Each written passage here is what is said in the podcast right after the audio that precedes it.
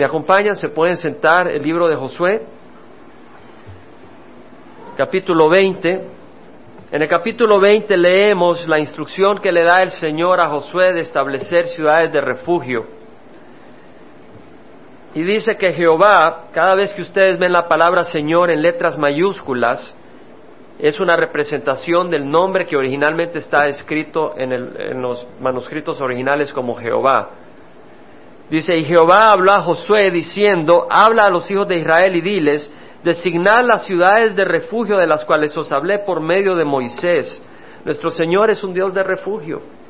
Nuestro Señor busca refugio para su pueblo y el verdadero refugio es Él. El nombre de Jehová es una torre fuerte, a ellos corren los justos y son librados. Para que huya ahí el homicida que haya matado a cualquier persona sin intención y sin premeditación, ella os servirán de refugio contra el vengador de la sangre. Huyerá a una de estas ciudades, se presentará a la entrada de la puerta de la ciudad y expondrá su caso a oídos de los ancianos de la ciudad. Estos los llevarán con ellos dentro de la ciudad y le darán un lugar para que habite en medio de ellos.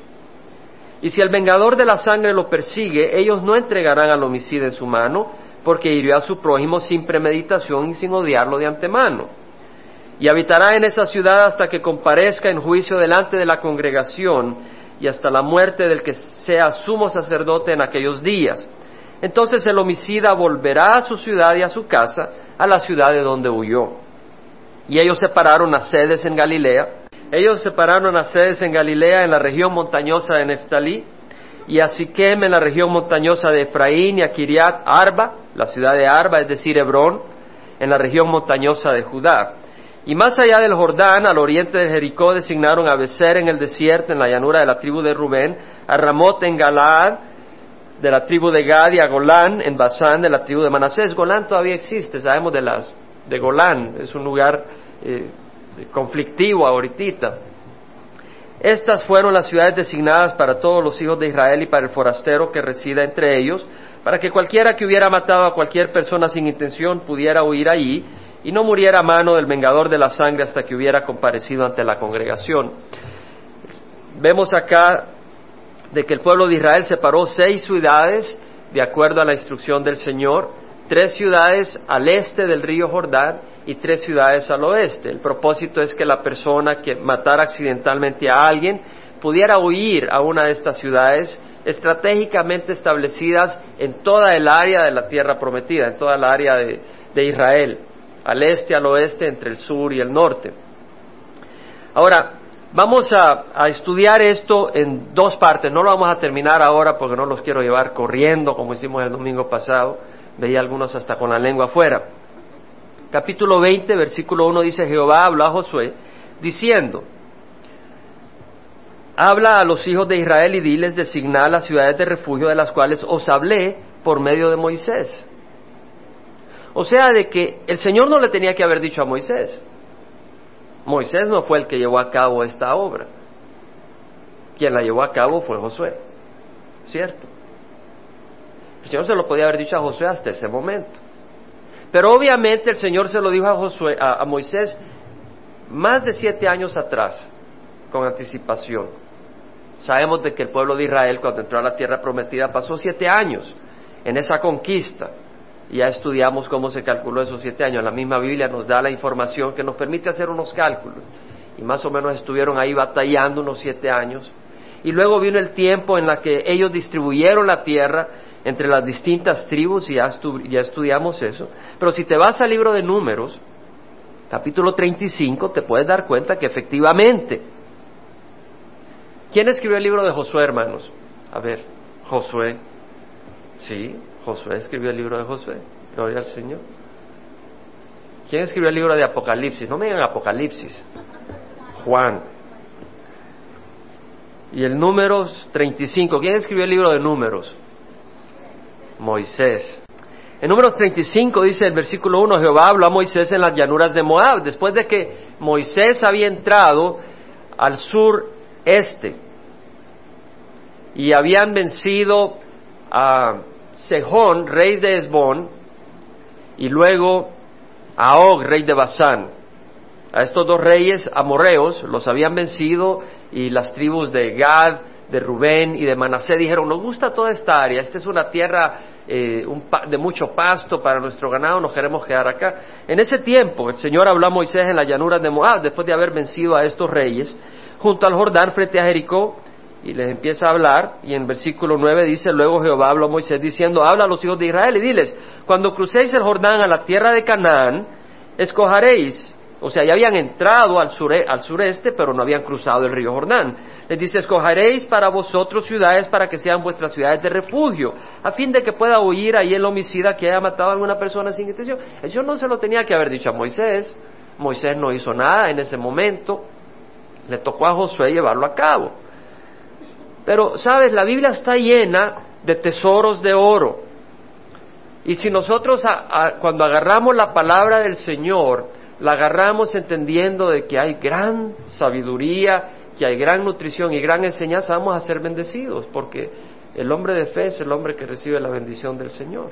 Y a mí lo que me hace reflexionar esto, que no era lo que originalmente creía yo que iba a dirigir mi estudio en esa área, pero lo que me hace reflexionar es esto, que Dios no obra caprichosamente, Dios no obra casualmente, Dios tenía un plan muchos años antes de que Josué entrara a la tierra prometida y tomara la tierra, ya había un plan que Dios tenía. Y tenía un plan específico en cierta área, y esa era con respecto a las ciudades de refugio. De hecho, Dios tiene un plan forjado desde antes de la creación del universo y lo va a cumplir exactamente en cada uno de sus detalles. No creas de que evolución es cierto y no creas que este mundo simplemente se está moviendo casualmente. Hay unas estrategias tremendas y hay un gran creador que está en control. Si vamos a Génesis, vamos a reflexionar en eso, de que Dios está desarrollando un plan maestro. ¿Sabes por qué es importante? Porque si Dios está en control, quiere decir de que puedo tener paz. Si Dios no está en control de este mundo, pues yo no voy a tener paz. Pero si Dios está en control, si hay un creador que está en control, que tiene un plan y yo soy parte de su plan, y que Él es un Dios poderoso, pues yo puedo tener paz en medio de todo. Génesis 12. Esa es una es una de las secciones más, más preciosas de la escritura que para mí tiene un simbolismo, no solo un simbolismo, sino un llamado personal, y no solo para mí, sino para todo cristiano. Dice que Jehová dijo a Abraham, vete de tu tierra, tú naces en un lugar, El Salvador, México, Suramérica, donde hayas nacido, Estados Unidos. Le dice, vete de tu tierra, le dice Abraham, de entre tus parientes y de la casa de tu padre, a la tierra que yo te mostraré, no a cualquier tierra, no, no le dice agarra una bolsa y sal y a donde llegues pues ahí va a ser la cosa. No, el Señor le dice, vete de tu tierra, de la casa de tus parientes, de la casa de tu padre, a la tierra que yo te mostraré, a una tierra específica. Tengo un plan y un propósito específico. Y luego dice, este es mi propósito, haré de ti una gran nación. Dios tenía un plan para sacar a Abraham de Ur de Caldea. Dios iba a producir una gran nación, no simplemente para producir una potencia mundial, para que la potencia mundial se vanagloríe, sino porque a través de esta gran nación iba a traer al Mesías, al Salvador del mundo. Dice, te bendeciré y engrandeceré su nombre y serás bendición, bendeciré a los que bendigan y al que te maldiga maldeciré. Y en ti serán benditas todas las familias de la tierra. El plan del Señor de llamar a Abraham de Ur de Caldea para que abandonara, no abandonar como una madre puede abandonar a su hijito un padre a su hijito, no en ese sentido, sino eh, dejar esa familia porque él tenía algo nuevo, algún trabajo, una obra que hacer. Y le está diciendo, deja tu tierra, deja tu parentela, deja eh, la familia de tu padre, la casa de tu padre, a la tierra que yo te mostraré. Y en ti serán benditas todas las familias de la tierra. Y Abraham se fue tal como Jehová le había dicho. Y Lot fue con él. Y Abraham tenía 75 años cuando partió de Arán. ¿Cuántos años tenía Abraham? 75 años. ¿Te das cuenta que el Señor no le dijo a Abraham cuando tenía 30 años, fuerte y joven, sal? Él esperó que tuviera 75 años. Hay un tiempo en el plan del Señor. El plan del Señor no solo es un mapa, hay un tiempo. El plan del Señor incluye tiempo. Y el Señor iba a esperar que Abraham tuviera 75 años. ¿Por qué? Porque Abraham no podía tener hijos. Bueno, porque su esposa eh, era estéril. Y sabemos de que ellos trataron de ayudar y Agar fue presentada a Abraham para tener un hijo con Agar cuando pues tenía 85 años nació eh, Ismael, pero a los 100 años tuvo a un hijo con su esposa Sara. Ya en ese tiempo Abraham era impotente y Sara pues era estéril, había sido estéril toda su vida. Pero vemos de que Dios esperó que Abraham tuviera 75 años y iba a mostrar la imposibilidad, pero que Abraham iba a producir ese fruto por fe. Iba a recibir la promesa por fe. En el capítulo 15 leemos de que, habiendo ido a la tierra de Canaán, la palabra de Jehová vino a Abraham y la palabra de Jehová viene a ti ahora a través de su palabra. El Señor se refleja y te habla a ti a través de su palabra y dice que vino Abraham diciendo, no temas Abraham, yo soy un escudo para ti. Necesitamos un escudo para las tormentas de la vida. Yo soy un escudo para ti, tu recompensa será muy grande. Y Abraham le dijo, Abraham tenía una relación sincera con Dios. Le dice, Jehová, Señor Jehová, ¿qué me darás? Puesto que yo estoy sin hijos y el heredero de mi casa es Eliezer de Damasco. En otras palabras, tú eres mi recompensa, tú eres mi escudo, pero, pero yo si quiero algo, quiero un hijo. Y en el versículo 5 leemos de que el Señor lo llevó afuera y le dijo, ahora mira al cielo y cuenta las estrellas si te es posible contarlas. Qué cosa más hermosa. Lo llevó de la mano, lo llevó al, al, al campo, a donde podía ver las estrellas, no como en Santana que tratas de ver las estrellas y lo que son son aviones que están pasando al John Wayne. Pero ves algunas estrellas. Pero es como cuando vas a Big Bear o al desierto y ves, unas, ves un cielo estrellado.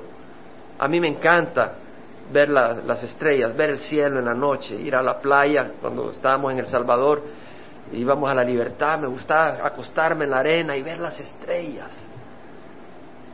Bellísimo. Y el Señor le dijo, así será tu descendencia. Y Abraham creyó en Jehová y él se lo reconoció por justicia. Vemos que acá el Señor está mostrando de que Él justifica a aquellos que vienen a Él por fe. No es por obras, sino por creerle. Abraham creyó y esa fe produjo acción. ¿Cuál fue su acción? Obedecer a Dios. Dios le dijo, sal de tu tierra, de tu parentela, de la casa de tu padre a la tierra que yo te mostraré. Y él creyó, porque le dijo, te voy a bendecir. En ti serán benditas todas las naciones, todas las naciones de la tierra, todos los pueblos. Abraham creyó y entonces él puso pie, caminó hacia la tierra prometida sin saber a dónde iba. El Señor lo fue guiando a la tierra que yo te mostraré. ¿Cuál era el plan del Señor? Estamos hablando que Dios tiene un plan estratégico, una estrategia. El plan del Señor era hacer una nación que iba a conocer su nombre. El pueblo de Israel, la nación de Israel iba a conocer el nombre de Jehová a través de Abraham. El pueblo de Israel iba a conocer el carácter de Dios a través de su ley.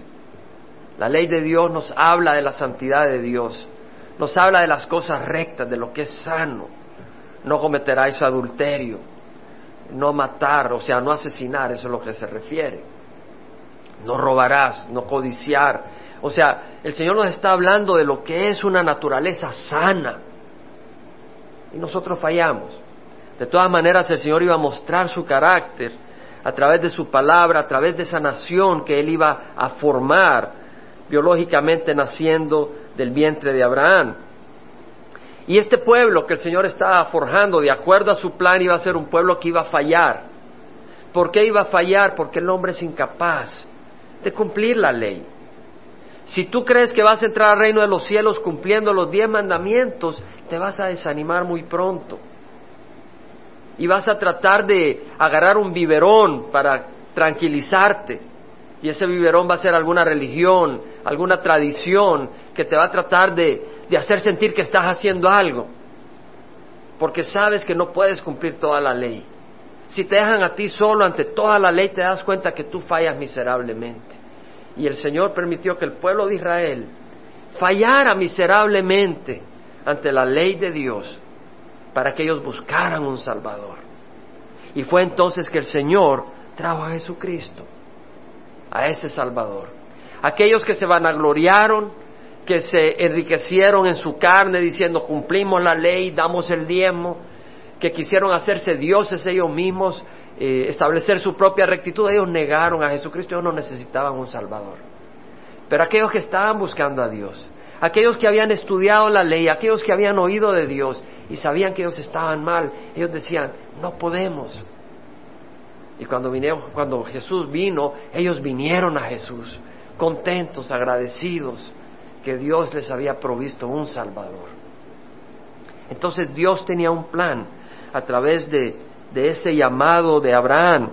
En el capítulo 15, versículo 13, vemos de que Dios le dijo a Abraham en un profundo sueño, ten por, que, ten por cierto que tus descendientes serán extranjeros en una tierra que no es suya, donde serán esclavizados y oprimidos cuatrocientos años. Imagínate, el Señor le está diciendo a Abraham, cientos de años antes de que de su descendencia el pueblo iba a llegar a otro lugar y ahí iban a ser oprimidos, iban a ser esclavizados por cuatrocientos años. Dios lo sabía. Dios permitió hambruna en la tierra de Canaán para que Jacob llevara a sus hijos a Egipto y ellos ahí probaran la esclavitud y al probar la esclavitud también probar la liberación que viene por la mano de Dios y servir de ejemplo para todos nosotros que hemos nacido esclavos al pecado y podemos probar la liberación del pecado que nos da Jesucristo. Vemos el plan de Dios perfecto. Y tú dices, pero Satanás, sí, Satanás estuvo en la ecuación. Eh, Satanás eh, usó a los egipcios para esclavizar al pueblo de Israel pero Dios lo permitió. Él sabía que tenía un plan maestro y que a través de ese plan maestro iba a bendecir al mundo. Dice, yo también juzgaré a la nación a la cual servirán. Dios es un Dios de justicia. Y después saldrán de ahí con grandes riquezas. Tú irás a tus padres en paz y serás sepultado en buena vejez. Y en la cuarta generación ellos regresarán acá. O sea, el Señor le está diciendo a Abraham, acá, a esta tierra prometida, acá regresarán, porque hasta entonces no habrá llegado a su colmo la iniquidad de los amorreos. Dios tenía un plan con los amorreos. Los amorreos iban a estar por esos cuatrocientos años en sus prácticas idólatras, eh, ofreciendo sus hijos, eh, cometiendo toda clase de inmoralidad asociada a sus prácticas religiosas. Y Dios dice, al cabo de 400 años, la iniquidad va a llegar a tal colmo que necesitan juicio. Y ese es en ese momento en que yo voy a liberar al pueblo de Israel de Egipto y lo voy a traer a la tierra de Canaán y ellos van a ser mis instrumentos para traer justicia sobre los cananeos. Vemos el plan de Dios. Ahora, ¿a quién le anunció Dios de que el pueblo que descendía de Abraham iba a estar 400 años en esclavitud? ¿A quién le anunció primero? Abraham. Ahora, ¿fue Abraham el que los libró? No. Lo anunció Abraham, pero fue Moisés el instrumento que Dios usó para librarlo. También esto tiene algo importante, guárdeselo en su mente. Porque de la misma manera le anunció a Moisés una cosa, pero a Josué le tocó llevarlo a cabo. Estamos viendo que Dios es un Dios de plan. Dios tenía un plan. El pueblo de Israel se prostituyó, se dedicó a la idolatría, y en el año 586 antes de Cristo, Nabucodonosor destruyó el templo y el pueblo de Israel eh, fue llevado al exilio. Pero antes de ese año, varios años antes, empezaron a llevar cautivos a los, israelitas, porque eh, los babilónicos estaban sitiándolos y, y llevándolos cautivos desde antes. Pero si leemos al libro de Jeremías, del profeta Jeremías, nos damos cuenta Jeremías que fue contemporáneo con estos eventos cuando el pueblo de Israel había llegado a la tierra prometida y cuando se había establecido y después de establecerse se degeneró, se depravó y Dios lo mandó, me mandó profetas para que se arrepintieran, pero no escuchaban. No escuchaban la, la palabra profética que tenía que venir al arrepentimiento, sino Dios iba a traer juicio. Y Dios terminó trayendo juicio y empezaron a llevarse cautivos a los israelitas. Todavía no habían destruido el templo cuando el Señor le reveló a, Jeremías algunas cosas. En el capítulo 29, versículo 1 dice, estas son las palabras de la carta que el profeta Jeremías envió desde Jerusalén al resto de los ancianos del destierro, a los sacerdotes, a los profetas y a todo el pueblo que Nabucodonosor había llevado al destierro de Jerusalén a Babilonia. Se había llevado a varios desterrados, todavía no había destruido Nabucodonosor el templo, pero en el capítulo 29, versículo 10 dice, así dice Jehová, cuando se le hayan cumplido a Babilonia 70 años, el Señor es preciso, el Señor es exacto. 70 años, no 69, no 71, 70 años. Yo os visitaré y cumpliré mi buena palabra de haceros volver a este lugar. Dios le dice, tengo un plan van a ser castigados porque no les conviene vivir en una enfermedad moral. Necesitan la disciplina. Es como aquel niño que está, que le agarra por encender la, cocina y echar fuego. Tú tienes que disciplinarlo porque si no va a encender la casa y se va a quemar. O le agarra por tomar pastillas. Tal vez ve algunas pastillas que son bonitas y, le ponen a veces sabor a chocolate y le gusta y se quiere tomar 10 o 20 y tienes que disciplinarlo. Si no entiende con, con, lógica y con criterios, tienes que usar disciplina. Tienes que hacerlo. Ahora, mira lo que dice el Señor. Yo sé qué dice, versículo 11, los planes. 29.11, ¿sí? Los pensamientos. Yo sé los pensamientos, los planes que tengo para vosotros, declara Jehová. Planes de bienestar y no de calamidad, para daros un futuro y una esperanza. El Señor tiene un plan para nosotros. El Señor tenía un plan para Israel. Le dice, ok, yo sé que tú has ido al cautiverio,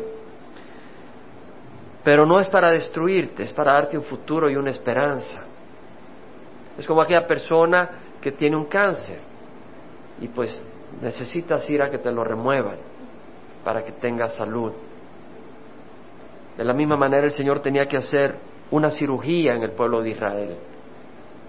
Tenía que tratar severamente con el pueblo de Israel porque no había entendido, no había escuchado. En la guerra civil del Salvador, en 1979, 78, más o menos, que veíamos ya que se empezaba a desarrollar, el pueblo de Salvador era muy religioso, pero muy pocos conocían al Señor, muy pocos. Y cuando la guerra terminó en 1992, hicieron una encuesta a las personas que habían recibido a Cristo. Y aparentemente más del 50% recibió a Cristo a través de la guerra. O sea que el Señor trata de enviarnos mensajeros, trata de ayudarnos a que vengamos a Él en amor, pero el hombre es de corazón duro. Y el Señor permite crisis y a través de ellas venimos a Él. Y el Señor estaba purificando al pueblo de Israel a través del cautiverio.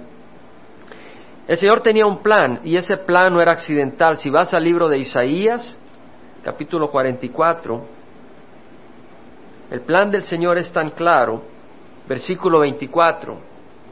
Hermanos, es importante considerar esto. Hay un plan. ¿Verdad que a veces vemos al mundo, ves las noticias y como que no hay un plan? Se nos olvida, es un desorden.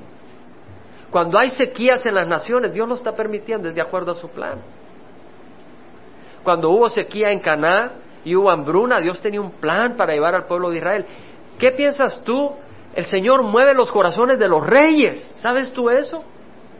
¿Tú sabes que Dios mueve el corazón de los reyes? Mira, puedes apuntar como referencia, pero si te acuerdas en el libro de Miqueas, el Señor dice, pero tú, Belén Efrata, aunque seas las más pequeñas en Israel. De ti me saldrá uno que ha de ser gobernante de Israel, cuyos orígenes son desde la antigüedad, desde los días de la eternidad. El Señor profetizó a través de Miqueas 700 años antes de que viniera Jesucristo que Jesús iba a nacer en dónde? En Belén. Dios tenía un plan. ¿De dónde era David? El rey David era de Belén, de la tribu de Judá. Y Jesús iba a nacer exactamente en ese lugar. Ahora, José y María vivían en Nazaret. ¿Y qué hizo el Señor? Tocó el corazón de César. Y el César en Lucas, como referencia lo pueden apuntar, en Lucas capítulo 2, dice la palabra del Señor, de que aconteció en aquellos días que salió un edicto de César Augusto para que se hiciera un censo de todo el mundo habitado. Este fue el primer censo que se levantó cuando Sirenio era gobernador de Siria y todos se dirigían a inscribirse en el censo cada uno a su ciudad. Y también José subió de Galilea, de la ciudad de Nazaret a Judea, de la ciudad de David que se llama Belén por ser de la casa y de la familia de David, vemos que el Señor movió el corazón de César para lograr sus propósitos. ¿Tú crees que el Señor no puede mover el corazón de reyes, de presidentes? Sabes, lo está haciendo. Lo está haciendo. Y en Isaías 44, versículo 24 leemos, así dice Jehová, tu redentor, ¿quién es tu salvador? Jehová. Jesucristo, claro, Jesucristo es Jehová. No hay contradicción, a menos que Jesucristo no sea Jehová. Porque acá dice, así dice Jehová, tu redentor. Y si tu salvador del mundo es Jesús y Jesús no es Jehová, hay una contradicción en la Biblia. Versículo 26, yo soy el que confirmo la palabra de su siervo y cumplo el propósito de sus mensajeros. El que dice de Jerusalén será habitada. Esto fue escrito antes de que Jerusalén fuera destruida. Isaías existió, vivió 700 años antes de Cristo, Jerusalén fue destruida en el año 586. O sea que más o menos 150 años antes de que se cumpliera lo que Isaías está hablando, Isaías escribe, yo soy el que confirmo la palabra de su siervo, cumple el propósito de los mensajeros, el que dice Jerusalén será habitada y de las ciudades de Judá serán reedificadas y de sus ruinas levantaré.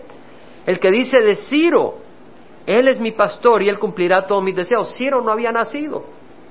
Ciro fue el hombre que Dios llamó del imperio persa, levantó como cabeza del imperio persa que dominaba el mundo para llegar a traer al pueblo de Israel y llevarlo de nuevo a Jerusalén. Dice, el que dice de Ciro, Él es mi pastor y Él cumplirá todos mis deseos. Y dice de Jerusalén, será reedificada y al templo será fundado versículo, versículo 1 del capítulo 45, así dice Jehová a Ciro, su ungido. Es decir, ungido en el sentido de que era llamado para su propio propósito. Ciro no conocía al Señor. Ciro, no, cuando él nació, él no creció en un hogar judío. Él era un hombre gentil, sin conocer de Dios. Y dice, así dice Jehová a Ciro su ungido, a quien he tomado por la diestra para someter ante él naciones. Dios va a usar a quien quiera y para desatar lomos de reyes, para abrir ante él las puertas, para que no queden cerradas las entradas. Yo iré delante de ti y allanaré los lugares escabrosos. ¿Te das cuenta que el Señor permitió el ataque del septiembre 11? Dios lo permitió. No es que Él es el causante, pero Dios tiene un plan maestro. Y ese evento es parte del plan maestro que Dios tiene para la humanidad, porque ese evento ha golpeado a toda la humanidad. Ahora la tierra, las naciones de la tierra están asustadas. Estaba oyendo que decían de que es un hecho de que va a haber un ataque nuclear en Estados Unidos. No sabemos cuándo, pero lo va a haber. Líderes de Estados Unidos están aceptándolo. Yo iré delante de ti y allanaré los lugares escabrosos, romperé las puertas de bronce y haré pedazos sus barras de hierro Versículo 4, por amor a mi siervo Jacob y a Israel mi escogido, te he llamado por tu nombre, te he honrado aunque no me conocías. Yo soy Jehová y no hay ningún otro, fuera de mí no hay Dios, fuera de mí no hay Dios. ¿Te das cuenta? Solo hay un Dios verdadero. Hay una traducción bíblica que ha hecho un grupo que dice que Juan, el primer capítulo del Evangelio de San Juan dice en el principio estaba el verbo, el verbo estaba con Dios y el verbo era un Dios. Y escriben Dios con letra minúscula. Ahora, todas las traducciones, excepto esa, dicen que en el principio estaba el verbo, el verbo estaba con Dios y el verbo era Dios. Pero esta traducción, la organización la ha escrito de manera de que la Biblia se ajuste a su propia doctrina. Pero la cosa está al revés. La doctrina tiene que salir de la Biblia, no la Biblia de la doctrina de los hombres. Ahora, si no hay más que un Dios verdadero y dicen de que Jesús no es el Dios con letras mayúsculas, entonces es un Dios falso. Y sabemos que Jesús no es un Dios falso. Por eso tenemos que escudriñar las escrituras. Yo soy Jehová y no hay otro, el que forma la luz y crea las tinieblas, el que causa bienestar y crea calamidades. Yo soy Jehová el que hace todo esto. Versículo 13 dice, yo lo he despertado en justicia. ¿Quién? Dios dice, yo lo he despertado y todos sus caminos allanaré. A veces el, el hombre, el malvado, encuentra el camino allanado y Dios lo está permitiendo con un propósito. Él edificará mi ciudad, en este caso era para edificar a Jerusalén. Y dejaré libres a mis desterrados sin pago ni recompensa, dice Jehová de los ejércitos. Ciro hizo una invitación a todos los que querían regresar a Jerusalén, a regresar a Jerusalén. En Esdras, el libro de Esdras, capítulo 1, en el Antiguo Testamento, dice que en el primer año de Ciro, rey de Persia, para que se cumpliera la palabra de Jehová por boca de Jeremías. Isaías profetizó esto antes. Y acá Esdras dice, para que se cumpla la palabra de Jehová por boca de Jeremías, el Señor, es que Jeremías fue el que profetizó que iban a ser 70 años antes de que el pueblo regresara, pero Isaías fue el que dio el nombre de Ciro. Lo profetizó y dio hasta el nombre. Ahora, Jeremías profetizó el tiempo exacto, a los 70 años van a regresar. Y Daniel, cuando ya estaba viniendo los 70 años, empezó a clamar a Dios, Señor, ya es tiempo. La palabra profetizada a través de la boca de tu profeta Jeremías, llévala a cabo. Y vemos que dice, el Señor movió el espíritu de Ciro, rey de Persia, y éste hizo proclamar por todo su reino y también por escrito diciendo, así dice Ciro, rey de Persia, Jehová el Dios de los cielos me ha dado todos los reinos de la tierra, y él me ha designado para que le edifique una casa en Jerusalén que está en Judá Sí, el príncipe de este mundo es Satanás, pero hay alguien que está por encima de él. Nunca lo olvides, es Jesucristo, porque toda autoridad ha sido dada para él en el cielo y en la tierra y debajo de la tierra. Todo está bajo el control de Jesucristo. Él sostiene los átomos, Él sostiene todo el universo bajo el poder de su palabra. Y dice, quien de entre vosotros pertenezca a su pueblo, sea su Dios con él, que suba a Jerusalén que está en Judá y edifique la casa de Jehová Dios de Israel. Él es el Dios que está en Jerusalén. En Isaías 42, versículo 6, Isaías habla, yo soy Jehová, en justicia te he llamado, te sostendré por la mano, y aquí no está hablando de Ciro, está hablando de otro siervo y por ti velaré y te pondré como pacto para el pueblo, como luz para las naciones. ¿Quién es la luz del mundo? Jesucristo. Aquí está hablando Isaías del Mesías y dice, para que abra los ojos a los ciegos, para que saque de la cárcel a los presos. ¿A quién está proclamando esto el Señor? ¿A qué profeta? A Isaías. ¿A quién se lo dio a conocer? A Isaías. Y dice, yo soy Jehová, ese es mi nombre, mi gloria a otro no daré. Cuando ves que hay algún milagro que trae gloria a otra persona que no sea Dios, ese milagro no viene de Dios. Satanás tiene poder. Si hay un milagro sobrenatural y viene de Dios, va a traerle gloria a Dios, porque aquí dice la palabra, mi gloria a otro no daré. ¿Y qué dice el Señor? Que al nombre de Jesús toda rodilla se doble y proclame que Jesús es Señor. Le está dando gloria. ¿Por qué? Porque Jesús y Jehová son uno. Dice, ni mi alabanza a imágenes talladas. Y aquí las, las cosas anteriores se han cumplido. Y yo anuncio cosas nuevas antes que sucedan, os lo anuncio. La profecía, hermano, nuestra fe no es una fe ciega. Tú puedes saber que esta es la palabra de Dios porque las profecías de la Biblia confirman y que se cumple. Y podemos darnos cuenta que es la palabra de Dios, porque no hay error, se cumple la palabra del Señor. Pero quiero hacerte reflexionar de que el Señor le reveló a Isaías del Mesías que iba a venir como luz para las naciones, para abrir los ojos de los ciegos, ¿cierto? Para sacar de la cárcel a los presos y de la prisión a los que moran en tinieblas. Ahora, te hago una pregunta. ¿A quién le dijo el Señor de las ciudades de refugio? Primero, ¿a Josué? A Moisés. ¿Y a quién le dijo que lo llevara a cabo? A Josué. ¿Cierto? ¿A quién le dijo el Señor de que el pueblo descendiente de él iba a estar cautivo? pero que iba a ser liberado y llevado a la tierra de Canaán. ¿A quién se lo dijo primero? Abraham. ¿Quién lo llevó a cabo? Moisés. ¿A quién le dijo el Señor de que el pueblo iba a recibir a un Mesías para abrir los ojos de los ciegos? A Isaías. ¿Y quién lo va a llevar a cabo? ¿Quién? Jesucristo. ¿Y en quién está Jesucristo ahora para llevarlo a cabo? En nosotros. Amén. En nosotros. Todo es un plan. Dios tiene un plan. Y Dios tiene un plan para que seamos instrumentos. Yo estaba ciego, no físicamente, pero una ceguera más difícil que la física es la ceguera espiritual. Estaba sordo, estaba en prisión, porque vivía para mí. Y cuando tú vives para ti, eres esclavo de ti. Cuando vives para Jesús eres siervo del que es vida. Y vamos a estudiar sobre eso en la segunda mitad. Lo que quiero decirte es de que Dios le reveló a los profetas que Jesús iba a venir y Jesús vino. ¿Verdad que Jesús le abrió los ojos a los ciegos físicos y a los ojos espirituales? ¿Y verdad que liberó a los que estaban presos? Yo no vi que fuera a las cárceles de Roma. ¿Y a cuáles presos liberó? Y Jesús dijo, yo estoy con ustedes. Id y hacer discípulos de las naciones, bautizándolas en el nombre del Padre, el Hijo y el Espíritu Santo. Y enseñándoles a obedecer todo lo que les he mandado. He aquí, yo estoy con ustedes todos los días hasta el fin del mundo. Él está con nosotros.